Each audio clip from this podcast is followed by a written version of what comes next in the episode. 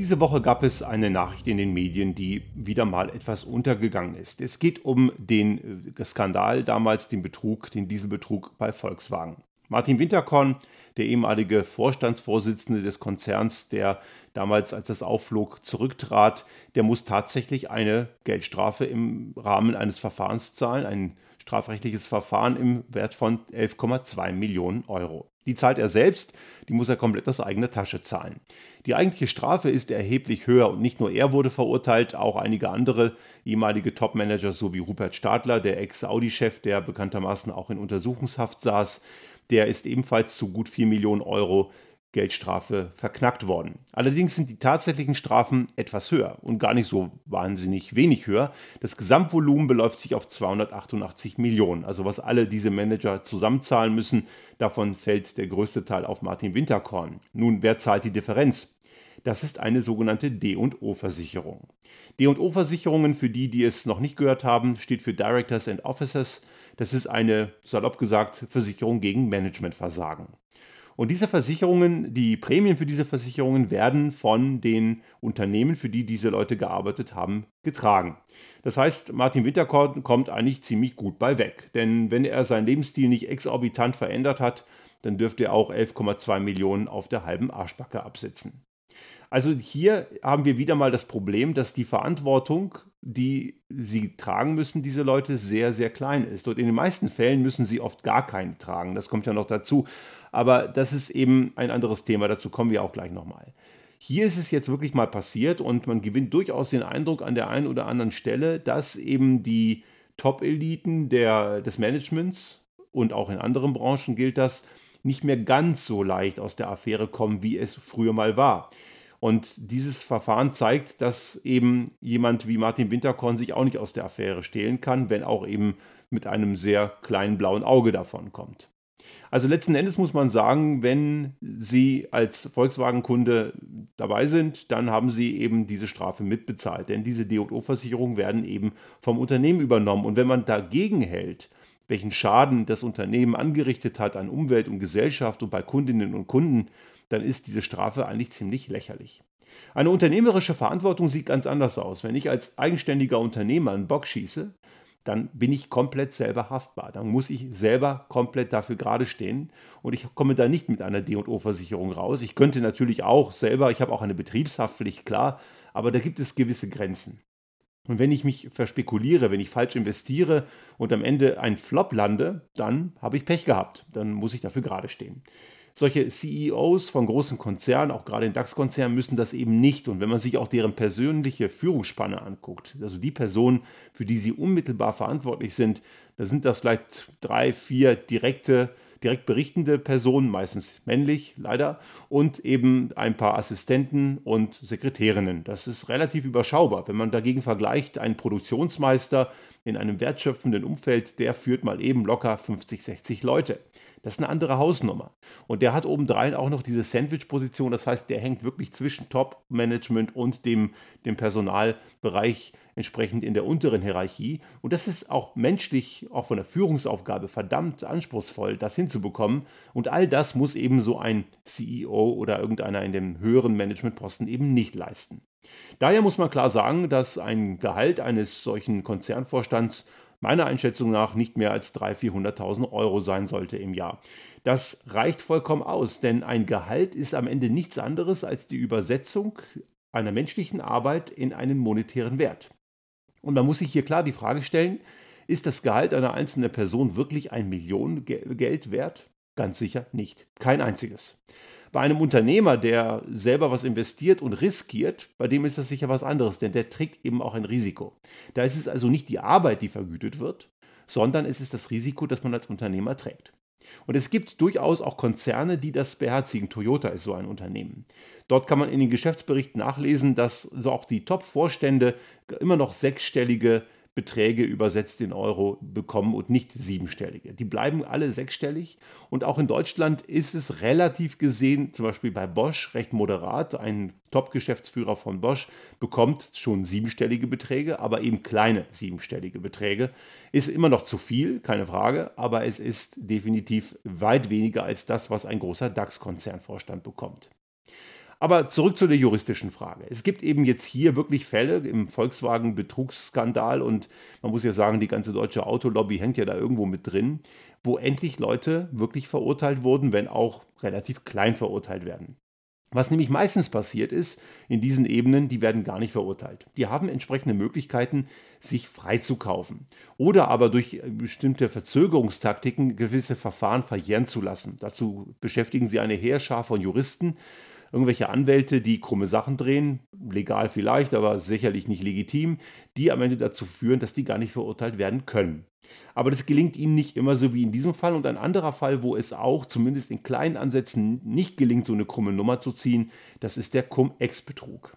Cum-Ex, wir erinnern uns, das sind Steuerbetrugsgeschichten, wo man mit Aktiendeals Steuern zurückerstattet bekommt, die man nie gezahlt hat. Und diese Betrugsnummer, die ist vor einigen Jahren mal aufgeflogen und hat mittlerweile dazu geführt, dass einmal dieses, dieses Konstrukt ganz eindeutig auch von Gerichten festgestellt als kriminell und illegal entsprechend klassifiziert wurde. Das war ein Musterprozess im Jahr 2020. Dort wurde das sehr klar festgelegt. Es ist ein Präzedenzfall und man kann damit sehr klar sagen, ja, es ist ein illegales Geschäft.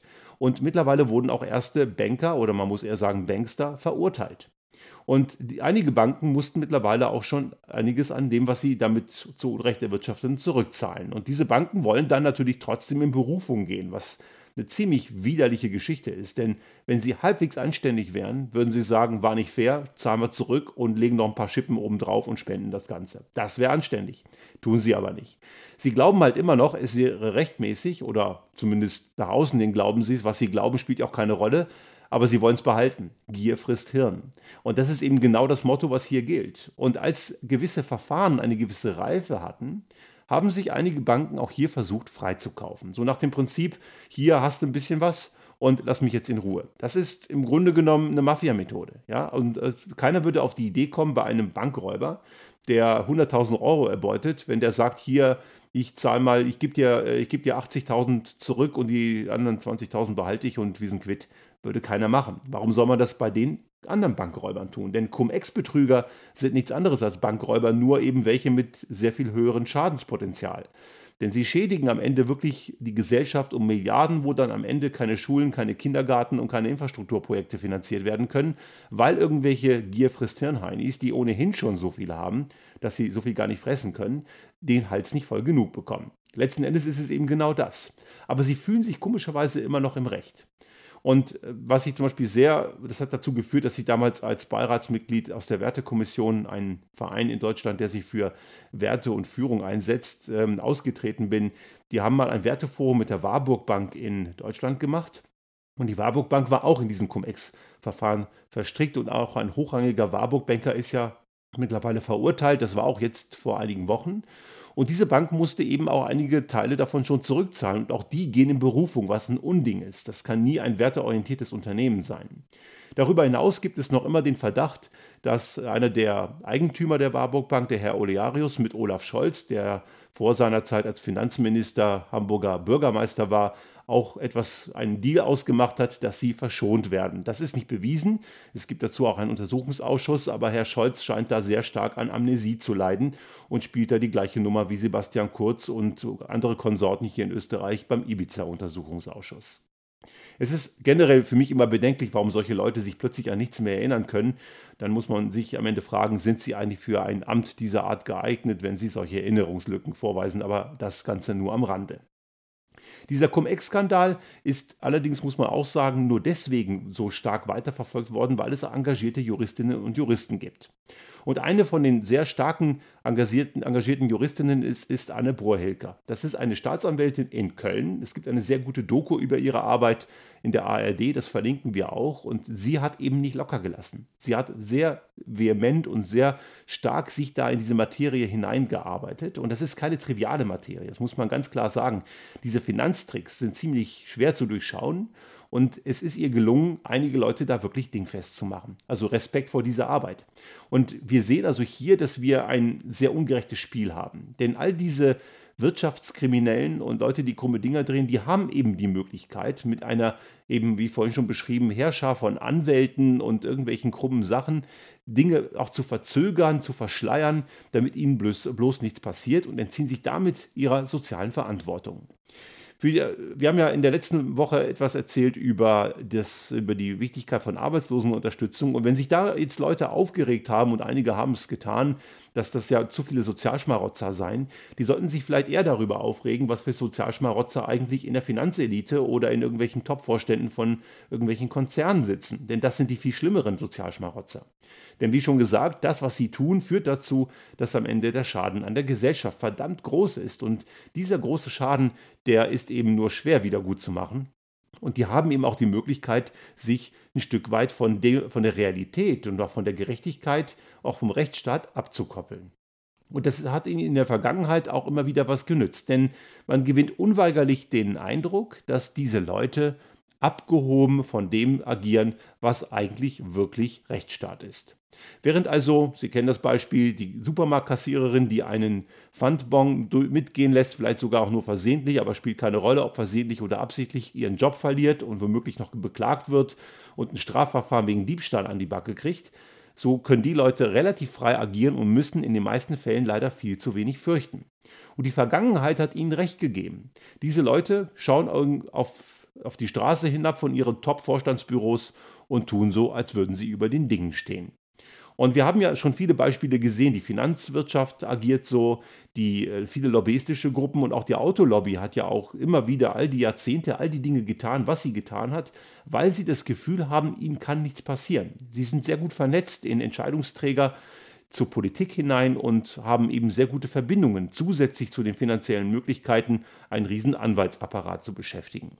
Und das Beispiel haben wir sehr gut, können wir sehr gut daran erkennen, dass wir im letzten Jahr eben diese Kaufprämie für Verbrennungsantriebe diskutiert wurde, wo auch einige sehr hochrangige, namhafte Politikerinnen und Politiker das befürwortet haben. Es ist am Ende nicht gekommen. Diese Prämie für schwachsinnige Antriebe ist nicht gekommen und das ist auch gut so. Ähm, sie haben trotzdem letzten Endes eine ganze Menge Corona-Unterstützung bekommen und auch die Mehrwertsteuersenkung, das hat ihnen sicherlich auch zugespielt. Aber das, was sie wollten, bekamen sie nicht, obwohl ich hundertprozentig sicher bin, VDA und Co. haben fest damit gerechnet. Nun, was hat sich in den letzten Jahren getan? Einige Dinge haben sich verändert. Die sozialen Medien, die in Summe, würde ich sagen, mehr Nachteile als Vorteile haben, denn soziale Medien haben uns so einen wie Sebastian Kurz hier in Österreich oder so einen Vollhonk wie Donald Trump in den USA beschert. Ohne soziale Medien wären die Leute nie ins Amt gekommen. Aber sie haben eben manchmal auch, Gott sei Dank, Vorteile, nicht nur Nachteile. Und ein Vorteil ist, dass gewisse Dinge nicht mehr so leicht verschleierbar sind. Gewisse Dinge können sich besser verbreiten. Aber nichtsdestotrotz haben soziale Medien bei der Aufdeckung solcher großen Skandale eher eine sekundäre oder eine tertiäre Rolle gespielt. Was wirklich viel gebracht hat in diesem Kontext sind richtig gut arbeitende, aufgeklärte, journalistisch agierende Medien und unabhängige Behörden. Diese beiden Instanzen helfen uns, dass solche asozialen Fälle nicht passieren können. Und gerade der Cum-Ex-Skandal ist ja ein super Beispiel dafür. Ein ein Skandal, der aufgedeckt wurde, nicht etwa von Behörden, die haben danach angefangen zu ermitteln. Es sind Journalistinnen und Journalisten von der Zeit und vom ARD-Magazin Panorama. Panorama, ein Magazin, das nebenbei gesagt dieses, diese Woche 60-jähriges Jubiläum feiert. Glückwunsch an dieser Stelle in, nach Hamburg und Anja Reschke an ihr Team die wirklich schon seit Jahrzehnten wirklich eine tolle Arbeit machen und eben genau dort hingucken, wo viele Mächtigen nicht wollen, dass man hinguckt. Das gilt für Politik, gilt aber auch für Wirtschaft. Und Zeit und Panorama haben diesen Cum-Ex-Skandal als erstes so klar dokumentiert und haben gezeigt, was da eigentlich passiert.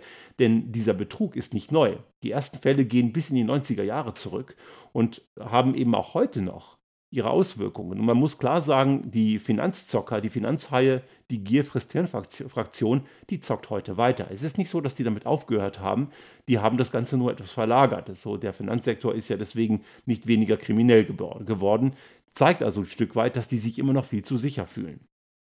Auch das Ibiza-Video hier in Österreich ist von gut arbeitende Journalisten entsprechend aufbereitet worden. Sie haben es nicht hergestellt, das ist anderweitig entstanden, aber die Recherchearbeit und die entsprechende Prüfung von Journalisten von Spiegel und Süddeutsche in Zusammenarbeit mit dem österreichischen Wochenmagazin Der Falter, die haben das Ganze am Ende wirklich gut aufbereitet und transparent gemacht.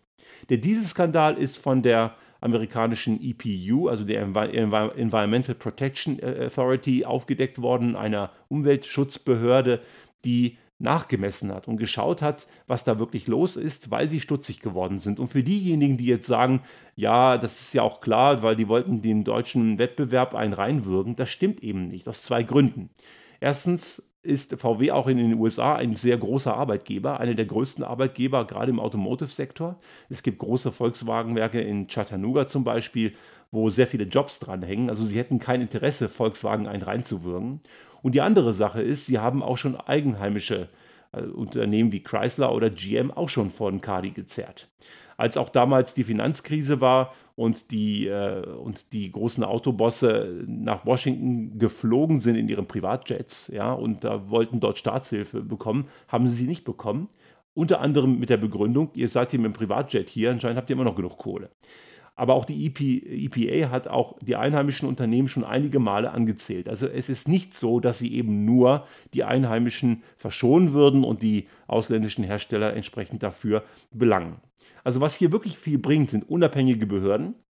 Das, was das Kraftfahrtbundesamt in Deutschland eben anscheinend nicht ist. Und unabhängig seriös arbeitende Journalistinnen und Journalisten. Da steckt das große Potenzial, sowas aufzudecken. Wir werden es sehr wahrscheinlich nicht haben, dass eine Justiz so gut aufgestellt ist, dass sie allem hinterherkommt und auf die Schliche kommt. Allein dieser Cum-Ex-Skandal bindet die zeitlichen Ressourcen der beteiligten Staatsanwälte in über, über Jahrzehnte, muss man sagen. Das ist ein jahrzehntelanges Ding. Frau Brohilker und ihr Team sind nur ein kleines Teil in diesem großen, ein kleiner Teil in diesem großen Rädchen und die haben verdammt gut zu tun damit und wir müssen leider davon ausgehen, dass eine ganze Menge beteiligte Kriminelle nicht zur Rechenschaft gezogen werden, weil es entweder nicht beweisbar ist, weil zu wenig zeitliche Möglichkeiten da sind oder aber weil es verjährt. Und damit bleibt diese Elite, Elite in dem Fall wirklich als Negativbegriff, das ist ja nicht immer negativ zu verstehen, aber in dem Fall ist es ein Negativbegriff, die bleibt unter sich, und glaubt halt immer noch, sie könnten sich freikaufen. Das ist ihnen in diesen Punkten nicht gelungen und deswegen habe ich diese Folge gemacht, weil ich glaube, es wird tendenziell für diese Machenschaften schwieriger. Aber sie sind noch immer weit davon entfernt, sich ihrer Verantwortung komplett stellen zu müssen. Und wir müssen dort auch als Bevölkerung aufmerksam sein, was da eigentlich passiert. Das können wir nur bedingt. Und wir sollten daher nicht auf Journalisten schimpfen. Die machen wirklich einen guten Job und sind natürlich auch Menschen. Menschen machen Fehler und auch unabhängige Behörden sind wichtig und Steuern zahlen, und das möchte ich zum Abschluss sagen, ist auch wichtig. Jemand, der sich seiner Steuerpflicht entzieht, ich will nicht sagen Steuerschuld, es ist eine Steuerpflicht, der sorgt dafür, dass unsere Gesellschaft nicht existieren kann. Man kann natürlich und man soll auch darüber reden, wie Steuergeld verwendet wird. Steuergeld wird oft nicht richtig eingesetzt und über viele Sachen kann man sich nur wundern. Und es gibt genügend auch eben entsprechende auch Non-Government-Organisationen, die dafür äh, sorgen und auch den, den Agierenden auf die Finger schauen, wie sie mit unserem Steuergeld umgehen. Aber dieses Hobby Steuer müsste man möglichst vermeiden und auch privat wird das ja oft gemacht. Klar, der eine oder andere tut das, indem er seine Putzfrau jede Woche schwarz bezahlt oder wenn man auf dem Bau gewisse Leistungen eben auch unter der Hand macht. Das haben wir alles nicht gemacht.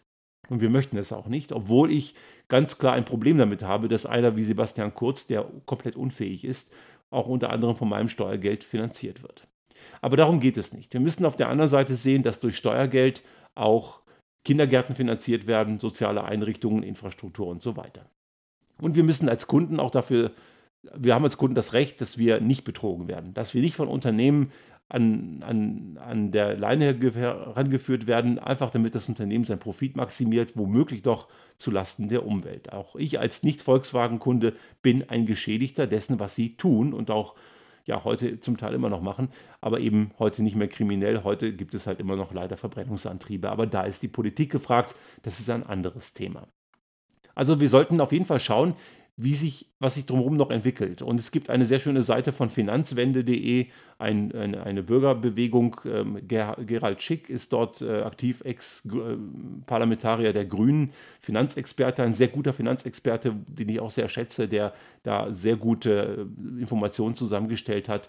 Und wir sollten schauen, dass wir dort die Gesellschaft zusammenhalten. Denn solche NGOs und solche Bewegungen, solches Engagement ist eben extrem wichtig. Denn wenn Gerechtigkeit und wenn der Rechtsstaat nicht sauber funktioniert und wenn das Gefühl entsteht, dass die da oben, was ja ein häufiges Pauschalurteil für gewisse Menschen ist, die man nicht leiden kann, was aber Quatsch ist, aber wenn das Gefühl entsteht, eine gewisse Struktur der Bevölkerung könne sich von, der, von den Gerechtigkeitsmechanismen entziehen, dann ist das Sprengstoff für unsere Gesellschaft.